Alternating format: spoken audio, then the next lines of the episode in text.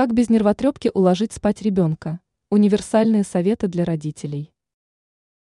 Дети только после того, как вырастут, начинают осознавать ценность сна.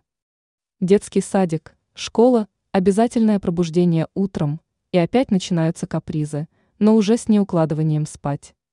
И нет никаких универсальных методов, чтобы ребенок по свистку отправлялся спать, но можно использовать некоторые взрослые хитрости.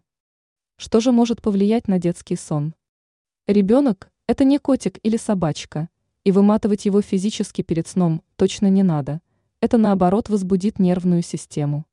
Поиграйте с ребенком в спокойную игру, желательно в такую игру, где нужно немного поразмыслить над осуществляемыми действиями. Лучше всего отучить ребенка играть на своей кровати, детская психика не может сразу переключиться. Вот он только что играл, и на этом же месте нужно уже спать. И не лишним будет придумать определенные ритуалы перед сном. Не просто прочитать сказку, а придумать какой-нибудь секрет, о котором будете знать только вы и ребенок. И никогда не относитесь легкомысленно к детским страхам, обязательно выясните, откуда они взялись, и придумайте, как ребенку помочь их перебороть.